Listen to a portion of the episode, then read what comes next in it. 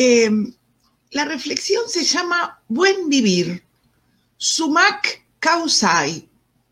Sumac Causai es un concepto eh, de los pueblos originarios que plantea una forma de cosmovisión, una forma de mirar el mundo y la vida que significa buen vivir.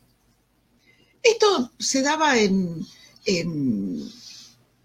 los pueblos quechuas de los Andes de, de, Ecuador y se llama así, Sumac Causai. Y este Sumac Causai, buen vivir, apunta o hace referencia a lo que sería un desarrollo comunitario, colectivo, armonioso, que concibe a la persona en un contexto eh, social, cultural y bien integrado con el medio natural. Y es tan importante que fue recuperado y es parte de, está explicado la búsqueda del sumac causai en la constitución de Ecuador en oportunidad de haber hecho una formación donde tuve una compañera que era de Ecuador, ella me explicó este concepto y realmente me, impactó profundamente porque... En oportunidad de haber hecho una formación tenemos, donde A ver, hubo un ruido. Eh, entonces, me lleva, me lleva a pensar en estos tiempos tan complejos como los que nos toca vivir, si podemos vivir sanamente en un mundo en el cual los factores de estrés continúan aumentando o como decían este, en mi barrio, nos llevan puestos. Es decir, ¿cómo, ¿cómo hacemos para vivir estos tiempos que parece que en vez de buen vivir tenemos que aprender a sobrevivir? El estrés es una,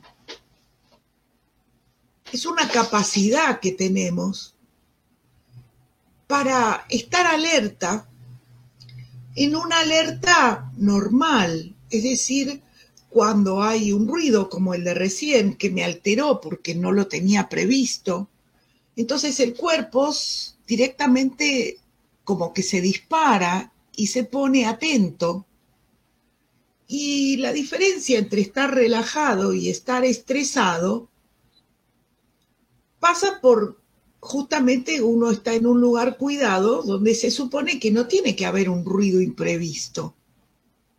Ahora, vivimos un tiempo donde el nivel de estrés va siendo cada vez más alto. Ya prender la televisión para distraerme dos minutos significa predisponerme al estrés para que escuche gente peleándose o gente cuestionando o ver un bombardeo en directo como nos ha pasado a todos esta semana. Entonces, vivimos en un nivel de estrés hasta, hasta todo el tiempo hay un médico, un psicólogo o alguien analizando que habla del estrés. Inclusive hasta se habla de un estrés en el marco del COVID, como un estrés particular. Quizás muchos de nosotros nos costaría pensar cómo es nuestro estrés. A ver, estoy estresado, no estoy estresado, porque lo confundo con cansancio, con con otros elementos, ¿no? Como a veces impotencia, depresión o irritación o falta de memoria o estoy más distraído, pero lo que sí sabemos es cuando vemos a alguien, cuando esa persona está estresada. Quizás nos cuesta reconocerlos en uno, pero es más fácil verlo en el otro, porque a veces si yo digo, bueno, ¿cuál sería la diferencia entre una persona estresada? Sería una persona que está en armonía. Y si yo les digo, bueno, ¿y qué es una persona que está en armonía? Por ahí ustedes me van a decir, la verdad que es difícil explicar. pero sí tenemos la capacidad de darnos cuenta cuando una persona está en armonía, porque esa persona de alguna manera tiene una luminosidad en su rostro, tiene una sonrisa que no es crispada, sino que es relajada, que es plácida, que es, auténtica, y que eh, los ojos, cuando nos miran, nos dan una tranquilidad, una paz, un algo que podemos darnos cuenta que esa persona está en una situación de armonía. Pero esta armonía que se ve en el otro, pero la sentimos. Ahora, ¿cómo logramos mantener esa armonía que también es más fácil verla en el otro en, estos tiempos, ¿no? ¿Cómo podemos mantener un estado de armonía sostenido cuando estamos todo el tiempo, parece, en, en, el carrito de la montaña rusa. Vieron que a veces va despacito y de repente va rápido y de repente da la vuelta. ¿Cómo hacer para crear condiciones a nuestro alrededor en el marco de los tiempos que nos, que nos toca atravesar? ¿No? Claro que yo no tengo las respuestas. Si esperaban que les dé la respuesta a esas preguntas, mm, creo que... Pero sí me gustaría revisar algunas respuestas que nos damos nosotros mismos cuando eh, intentamos empezar a contestar estas preguntas. Y me gustaría contarles algunos mitos. Los mitos, o sea, todos cuando decimos mitos nos acordamos de, los, de la mitología griega, pero nosotros en la actualidad tenemos muchos mitos y los mitos tienen que ver con las respuestas de tipo fantásticas a cuestiones que son reales. Lo fantástica es la respuesta, no es de lo que estoy hablando. Es decir, los problemas con el estrés son reales. Lo que es eh, fantástica o, no real es los mitos, o sea, las, las respuestas que le damos a esas situaciones. Así que yo les voy a compartir algunos mitos y yo les voy a pedir que traten de, engancharse con lo que yo voy contando. si tienen para escribir, escríbanlo, porque seguramente eh, yo voy a hablar y, en algunos a ustedes les va a resonar, en otros no, pero cuando yo los estuve pensando y los estuve chequeando conmigo, y lo que con muchas veces charlo con la gente, me doy cuenta que están demasiado presentes. Así que les invito a hacer este viaje por, por estos mitos, por estas respuestas fantásticas que damos cuando nos sentimos o, nos damos cuenta que estamos un tanto desbordados. El primero que, que elijo para compartir es el mito, ese mito de que los cambios son más rápidos que la capacidad de adaptación que tengo. Entonces, como todo es tan rápido, yo no puedo hacer nada. Entonces, como yo no puedo hacer nada frente a la vertiginosidad de los cambios que se dan alrededor mío, me siento impotente, me siento que yo, como que la vida no está en mis manos, como que todo lo que pasa me lleva puesto, me, me como que me empuja, ¿no? Como que me sacude. Y muchas veces, frente a esta sensación de impotencia, uno siente que no puede hacer nada. Y entonces, además de estresado, se empieza a deprimir. Y en realidad, nosotros sí estamos capacitados para adaptarnos. Lo que necesitamos es estar presentes. Es decir, es pensar que la revolución tecnológica ya está instalada y va a seguir Miren, esta semana me pasó y le decía a Héctor, me tuve que conectar a una, a una actividad de la universidad y, y me cambiaron el programa, me pusieron uno que yo ni sabía que existía. Y mandaron a decir, conéctese 15 minutos antes. Claro, porque había que instalar el programa, aprender a usarlo, conectarlo para después poder aparecer. Todo eso en 15 minutos. ¿Cómo no me voy a estresar? Ahora, les cuento esto porque a cada uno de ustedes le debe pasar. Si tiene que hacer un trámite, ah, no es más personal, lo tiene que hacer online. ahora tiene que hacerlo. Y todos decimos, y tenemos que estar aprendiendo. Y ahí es donde nos sentimos. Yo siempre digo, Vilma Picapiedra, ¿se acuerdan de los dibujitos animados que hablaban de la prehistoria? Y yo siento como que me quedé en el tiempo y que tengo que hacer el esfuerzo por no quedar abajo. Entonces, ojo con este mito porque este mito nos puede llevar a quedarnos afuera de todo lo que está pasando alrededor nuestro, pero termina siendo una decisión nuestra. Es decir, yo de repente estoy instando a todo el mundo a que, eh, así como tuvieron que aprender a manejar el teléfono, bueno, aprendemos a dar un paso más. Nunca hubo en la humanidad un tiempo donde hubiera tantas cosas para aprender y tanta gente que está enseñándolas. Entonces, en vez de sentir que no podemos, aprovechemos estos tiempos donde hay una cantidad de ofertas de, de, gente que está enseñando. Por esto del encierro hubo gente que enseñó cosas, hay tutorial para todo. Así que no nos sintamos afuera, sintámonos parte, sintámonos que nosotros somos los que tenemos ese dominio sobre el otro, no no que nos, que nos empujan a hacer otras cosas. Entonces, salgamos de esa situación de víctima que a veces nos lleva este mito. Este mito nos lleva a sentirnos víctima y que los, todo el resto sabe y yo no sé. No, esperen, pregunten, consulten.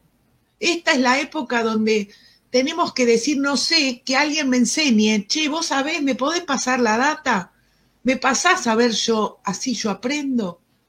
Entonces, ojo con este mito, porque es el mito que parece que nos saca del ruedo, pero es un mito, es una respuesta fantástica a una situación real. El otro mito, el mito del entorno calmo. ¿Quién no dijo que quiere ir a las playas del Caribe? ¿Quién no dijo que quiere ir a meter los pies en el agua calentita del mar en una zona, en una isla paradisíaca? Les cuento para los que no saben que en Argentina el, eh, cuando tenemos playas, playas preciosas, pero el agua es helada y nosotros nos metemos igual en, en la época de calor, pero uno que ha puesto los pies en otros en otros lugares donde el agua tiene otras temperaturas, la verdad que cambia. Así que bueno, esta imagen del entorno calmo, como decía Mafalda, paren el mundo que me quiero bajar, ¿no? Quiero esos minutos para estar fuera de... Y en este mito de, de buscar un lugar que sea calmo, ¿quién no pensó en la isla paradisíaca, ¿no? En estar en ese lugar solo en el medio de la nada para que no nos afecta y no nos conmueva el, digamos, este, todo el acontecer de la bulla de, las noticias. Sin embargo, yo pensaba que hasta hace 10 años yo no sabía lo que era un tsunami. Y, y, la primera vez que escuché hablar del tsunami eh, tenía, bueno, ese, este, esa ola gigantesca producto de esas eh, alteraciones, esos terremotos en el mar. O cómo estamos enterados de los huracanes. Resulta que eh, gracias a las tecnologías hoy sabemos que hay huracanes en algunas zonas que son como constantes, ¿no? Y son tan bravos que les ponen nombre de mujer, ¿no? El, huracán Irma en, el 2017. cuando este, eh, atacó tan fuertemente, hizo tantos estragos, la gente que se muere por, por, esas situaciones, el huracán Marta, eh, María, eh, a nosotros nos pasó estar en una oportunidad en Cuba y, nos hablaban del tiempo, qué sé yo, y de repente dijeron, no, no, la única, el único temor es que hay que tener si de repente el viento cambia y viene de allá, porque si viene de allá puede, bueno, y no terminaron de decir eso, que cambió el viento y nos tocó eh, atravesar una situación donde apareció un viento fuerte, un viento huracanado de la nada, este, y recuerdo que, bueno, este, una de las actividades que teníamos que hacer se suspendió y un tremendo techo de vidrio se estrelló y nos pegamos un susto terrible y nos decían, no, esto es costumbre, esto pasa cuando justamente no es lo común, pero cuando cambia el viento. Así que de alguna manera ese lugar paradisíaco eh, fue como desmitificados, porque ya sabemos que tiene sus buenos momentos, pero también tiene sus dificultades. Así que lo que yo ya pensar en el lugar de la isla paradisíaca me da cierto respeto después del susto de haber vivido esa situación. Hay otros que de repente dicen, bueno, cambiemos todo, cambiemos. A ver, lo que me está estresando es eh, mi actividad. Entonces, eh, y en el medio de una situación eh, realmente como surfeando las emociones, como les digo siempre, se me ocurre tomar una gran decisión en un momento en el cual no estoy en equilibrio como para poder tomarla. Entonces, esa búsqueda de una tranquilidad en ese momento termina siendo un perjuicio es decir, cambio de trabajo, cambio de pareja, nos vamos a vivir otro lado. Acá en, el, en la zona donde vivimos nosotros es una zona de alta migración. Eh, hay mucha rotación de población y históricamente eh, era una zona en la cual los censos que se hacen, la forma de medir la población de una década a la otra, recuerdo que en una oportunidad eh, surgió que en 10 años la población no había aumentado. Entonces, cuando se hace el análisis de esto, los estudiosos se dieron los que estudiaban la parte social, se dieron cuenta que no es que hubiera, no hubiera habido nacimientos, lo que hubo es alta rotación de gente. Y conocemos mucha gente que de un día para el otro dijo, nos vamos. Nosotros le decimos patagonitis. Es decir, un día decidieron tomar esa decisión en busca de un entorno más calmo, como si la calma dependiera exclusivamente de lo, del alrededor. Y nosotros tenemos que pensar que en vez de escondernos o aislarlos, cambiar, necesitamos buscar abrazar las dificultades con un entusiasmo, con garra, con alegría, buscando acompañamiento especial de nuestro Padre del Cielo de nuestra comunidad para poder aprender a interactuar con los desafíos, como decíamos la semana pasada, no pedirle a Dios que nos los saque, sino que nos dé las herramientas para poder enfrentarlos. Así que fíjense cómo este mito de pensar que hay un lugar especial esperándonos, que por ahí nosotros no lo sabemos, termina siendo una respuesta fantástica a una situación real. Otro mito, este mito tiene que ver con la gente de acción, la gente que cree que atacando los efectos se va a solucionar el estrés. Entonces, eh, se propone eh, una cosa diferente, ¿no? Diferente al entorno calmo. Está los que se dan cuenta que, eh, que como no pueden escapar, se empiezan a inventar una serie de paliativos para atacar. Y no las causas, sino los efectos del estrés.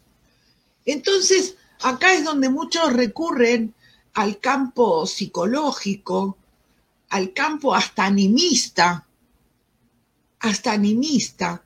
Entonces de repente empiezan a buscar algún, algún elemento que los ayude, que puede ser la repetición de una palabra, una pastilla, un bisturí, porque de repente van al médico en busca de una forma de estar mejor y terminan con un problema diferente.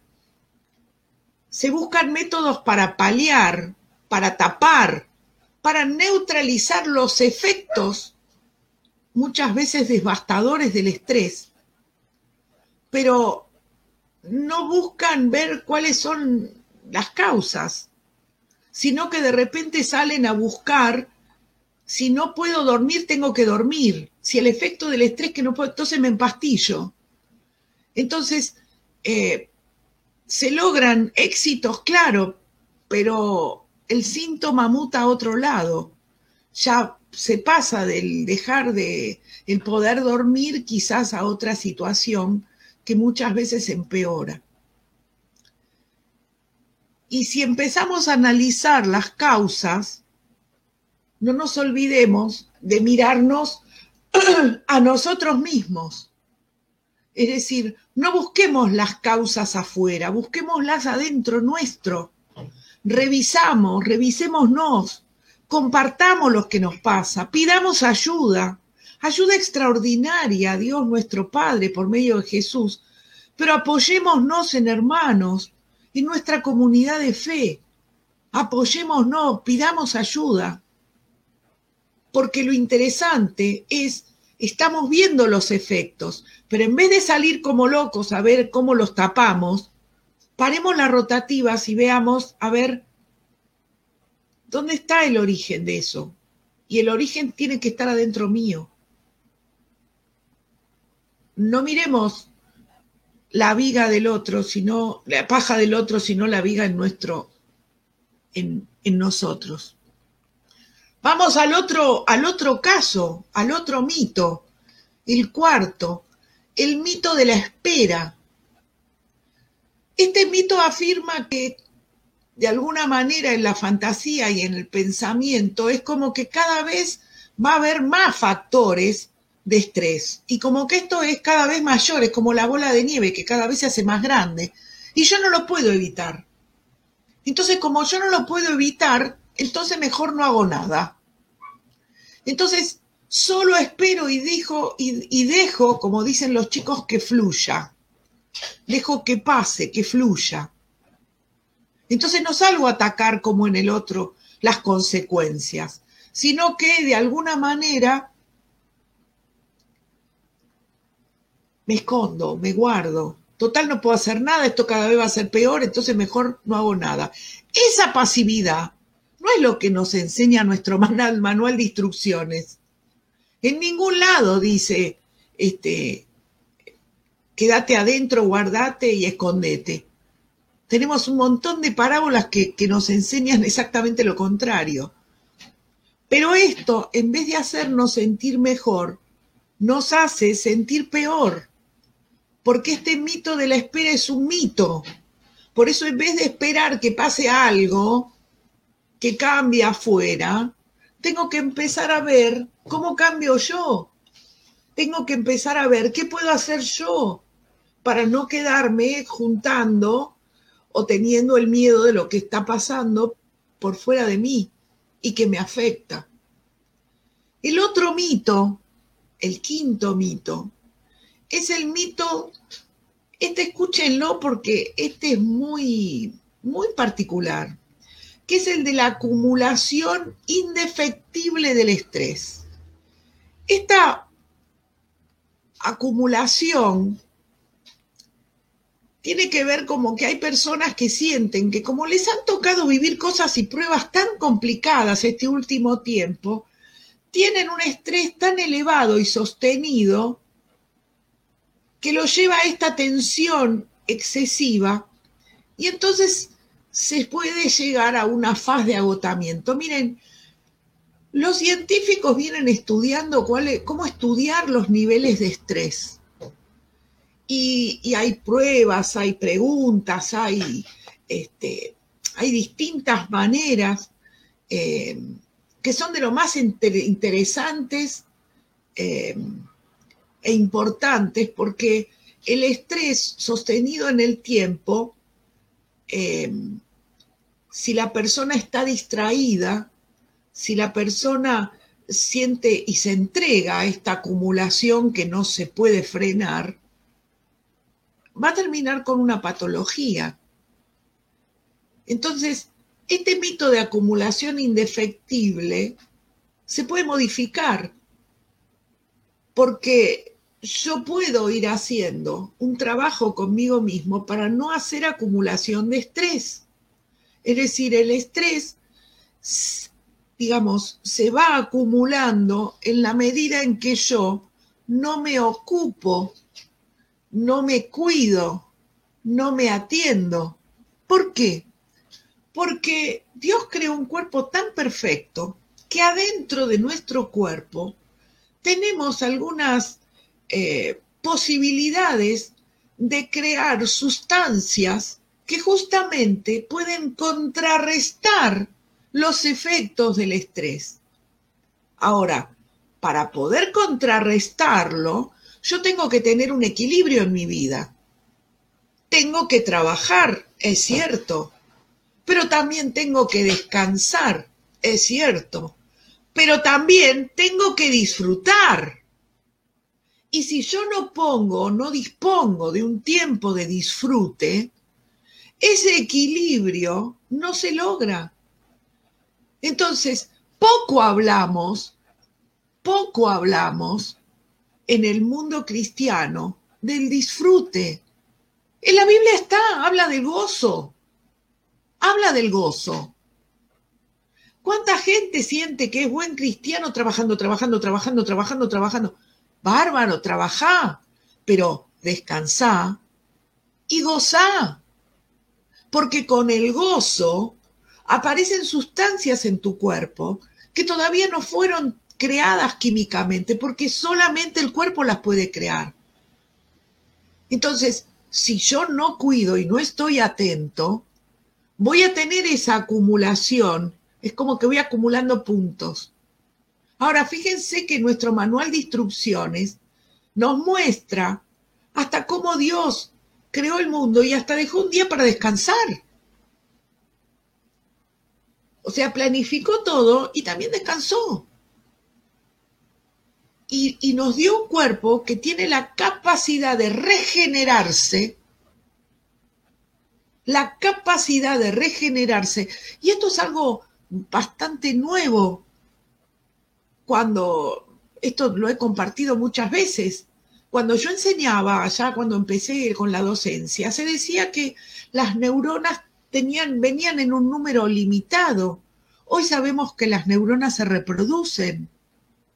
Hoy sabemos que el cuerpo humano se regenera totalmente, más o menos alrededor de, de siete años. Entonces, nosotros seguimos pensando que acumulamos y no descargamos. Claro que sí, en la medida en que nosotros no estamos atentos a los síntomas, no estamos atentos a escuchar a quienes nos rodean para que nos digan las cosas. Por eso, fíjense que en el otro mito, o, o cuando empecé a conversar, les dije que a veces era difícil ver en uno cuando uno está muy, muy pasado de rosca, muy estresado, pero es fácil verlo en el otro. Y es fácil ver en el otro la armonía.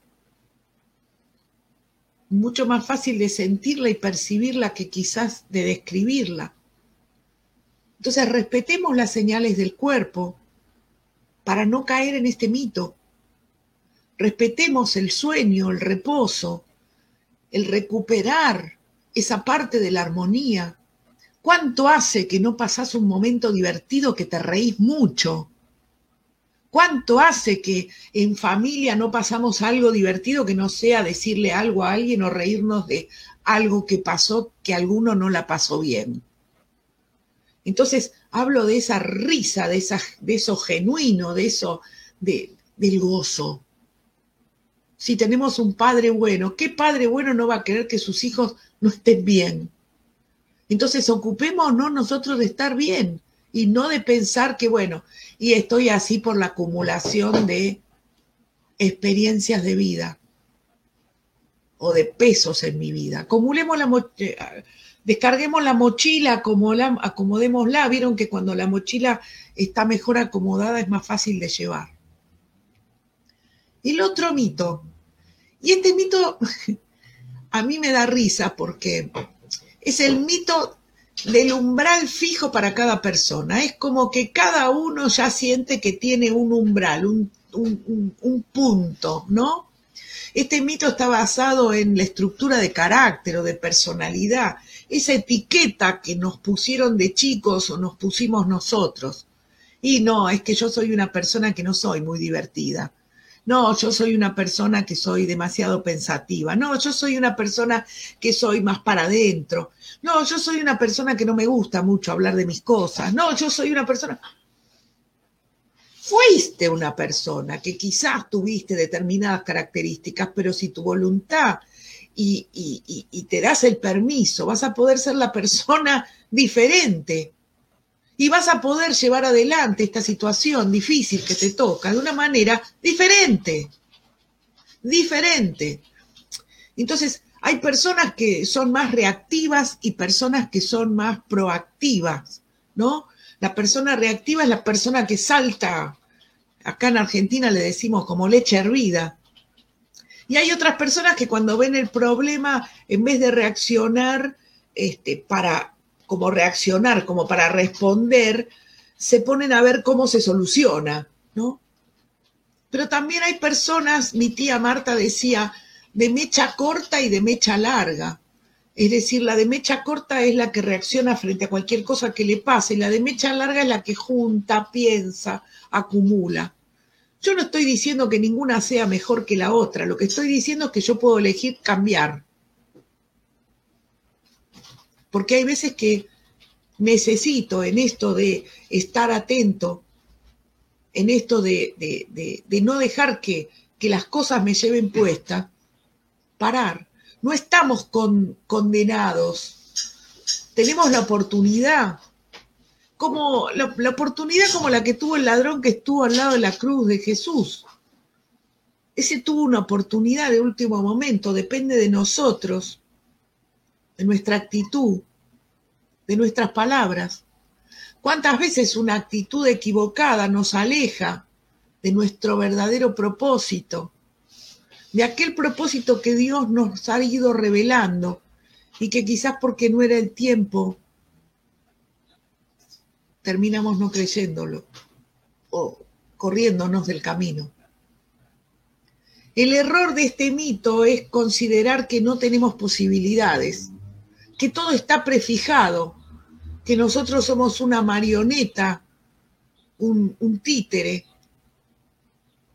y que son otros los que los manejan.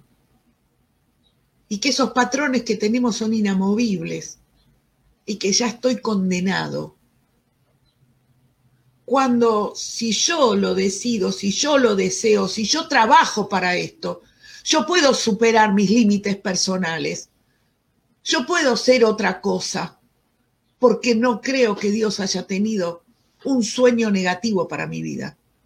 Creo que Dios me dio las capacidades, inclusive capacidades que desconocemos, que no utilizamos, a no ser que seamos obligados, obligados por las circunstancias. Yo podría iluminar esto con millones de ejemplos mi vida es un ejemplo, no un ejemplo de modelo, un ejemplo para, para contarles esto. Hay una cosa que cuenta mi marido siempre, a mí siempre él me llama cuando se enoja Elizabeth, que es mi segundo nombre, porque dice que cuando me pongo en modo Elizabeth es como que soy muy, muy exquisita en mis gustos.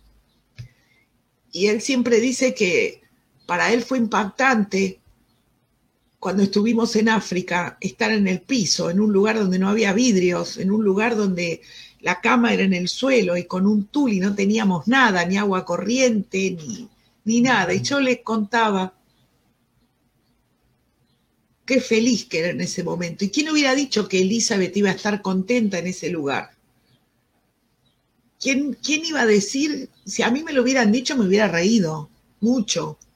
Sin embargo, cruzar y darnos cuenta que nuestros límites personales, que tenemos más para dar, que podemos más, porque somos una creación preciosa. Entonces, es, es muy importante, muy importante nunca sentir que llegamos a nuestro techo, el techo de cristal que nos pusieron, saquémoslo, porque está ahí que no nos deja crecer y desarrollar todo nuestro potencial. El último mito. El último mito tiene que ver con el mito de la respuesta estereotipada y mecánica. Es decir, es que yo siempre respondo de esta manera, es que así aprendí. Y sin darnos cuenta, nos vamos condicionando a una manera de pensar, de actuar, y muchas veces de hablar antes de pensar y contestamos por las dudas de una manera lacerante para que todos se den cuenta que no estoy bien.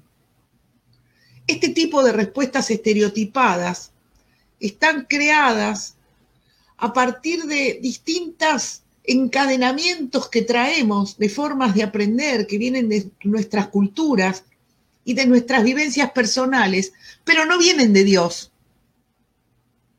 Y si nosotros nos sentimos y nos asumimos como nuevas criaturas, nos vamos a dar cuenta que tenemos que dejarlas, que tenemos que cortar con esa historia. Esta reacción como autómatas, esta, esta reacción como condenatoria, que como que ya venimos de esta manera, y que ante, si me dicen esto, yo ya automáticamente contesto y de repente estoy hablando y no sé por qué estoy contestando esto, pero como ya vengo de alguna manera programada. La llave de esto es interrumpir este encadenamiento de estímulo-respuesta más allá de nuestro impulso. La clave, la clave para este mito es la oración. Es pedirle a Dios que nos dé a través del Espíritu Santo el discernimiento para tener y estar atento a esa respuesta oportuna. Amigos, amigas, hermanos, hermanas, revisemos nuestro buen vivir, nuestro sumac causai, como decían los quechuas. Esa es nuestra responsabilidad como hijos de Dios. Es nuestra oportunidad como hijos de un padre, de un padre bueno, para darnos cuenta para reflexionar, para dejar el piloto automático, para no repetir sin pensar. Les doy un versículo, les pido que lo anoten. Marcos 7:15. Marcos 7:15. En el anterior versículo habla Jesús y dice, escuchen todos ustedes y traten de entender. Y en el 15 dice, lo que entra en el cuerpo no es lo que contamina. Ustedes se contaminan por lo que sale de su corazón. ¡Wow! Para mí esto es fuertísimo. Lo que entra en el cuerpo no es lo que contamina. Ustedes se contaminan por lo que sale de su corazón. ¿Qué sale de tu corazón? ¿Me tengo que estar preocupando por el virus? ¿O me tengo que estar preocupando cómo voy a estar yo preparado para recibir ese virus? ¿Cómo estoy yo adentro?